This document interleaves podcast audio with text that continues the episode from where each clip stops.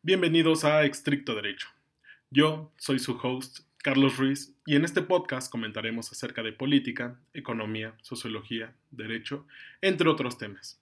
Vamos a arrancar este podcast hablando de los diferentes sistemas electorales, pero antes de iniciar, plantaremos ciertas preguntas. ¿Para qué sirve un sistema electoral? ¿Qué es lo que busca los sistemas electorales? ¿Y qué salvaguarda?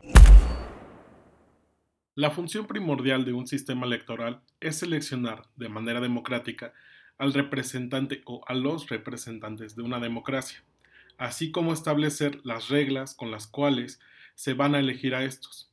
Y con estas normas se buscan salvaguardar los derechos políticos de los ciudadanos. Entrando en materia, existen múltiples métodos de cómo elegir a un representante, y cada uno es único en su ejecución. El voto plural o de mayoría relativa, el cual es el método de votación en donde gana aquel que haya tenido una mayoría de votos a su favor. Por ejemplo, Alexa, Bernardo, Camila y David se postulan para un cargo público, dentro del cual cada uno de los siguientes recibe el siguiente porcentaje del voto. Alexa un 30%, Bernardo 40%, Camila un 20%, David un 10%, siendo en este caso Bernardo el ganador y en este sistema se utiliza en países como México, Islandia y Corea del Sur. Pero, pasando a otro modelo electoral, la doble vuelta en múltiples rondas o balotage, en este sistema lo que se busca es descartar a los candidatos menos votados en una primera ronda de votación, dejando solo a las dos opciones más votadas de la primera ronda de participación, haciendo que vuelvan a elecciones en una segunda vuelta, en el cual estos candidatos ganarían por una mayoría relativa.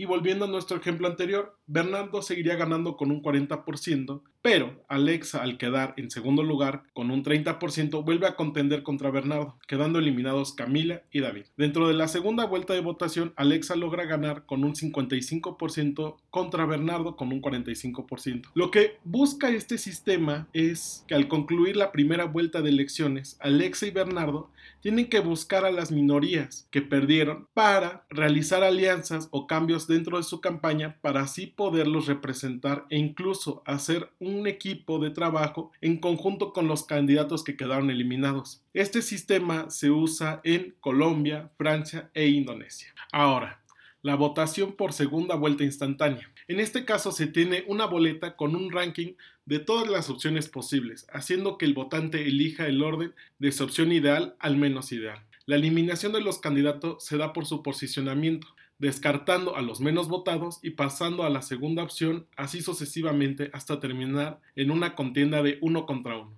aplicando la mayoría relativa. De vuelta con nuestros candidatos, desafortunadamente nuestro querido David queda eliminado y por ende la segunda opción de los que votaron por David se reparten, quedando así Alexa con un 35%, Bernardo con 40% y Camila con 25%. Y consecutivamente se elimina Camila, pasando a su opción restante entre Alexa y Bernardo haciendo que Alexa gane con un 60%. Lo que busca este sistema es agilizar el proceso electoral y a su vez crear gobernabilidad para el candidato que quede electo.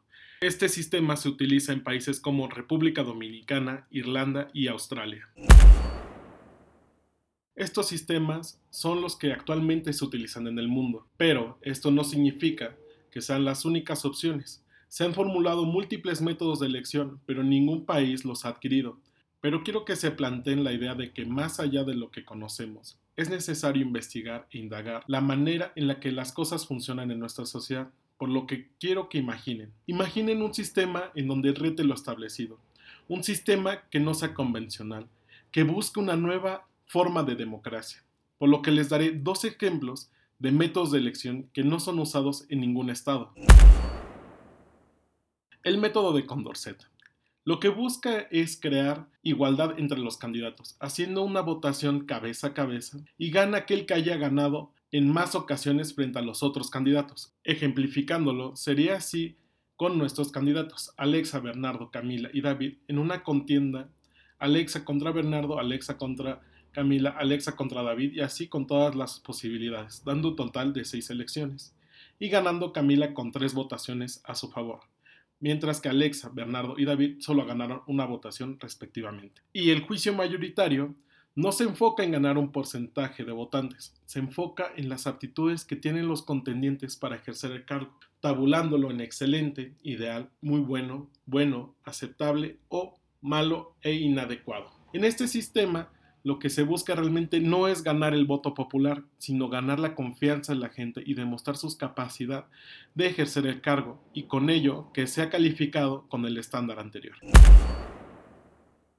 Si bien todos estos modelos electorales pueden parecer atractivos e incluso uno desearía que su país lo adoptara, pero la realidad es que tomando en cuenta el teorema de imposibilidad, en donde es imposible crear un sistema electoral en donde más de dos candidatos participen, no se vulnere alguno o algunos de los criterios de votación, por lo que tenemos que ajustarnos y buscar lo que consideremos justo, tomando siempre en cuenta que si buscamos cambios en nuestra sociedad, se tiene que comenzar pensando diferente. De lo contrario, va a seguir obteniendo el mismo resultado.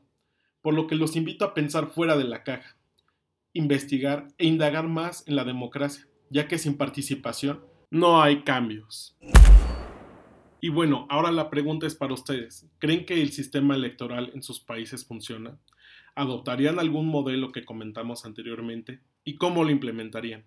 Compártanos sus respuestas en nuestras redes sociales, en Twitter como arroba estricto derecho, Facebook como podcast estricto derecho y en Instagram como arroba guion bajo estricto derecho guion bajo. Y los espero en el siguiente podcast, su servidor y amigo Carlos Ruiz.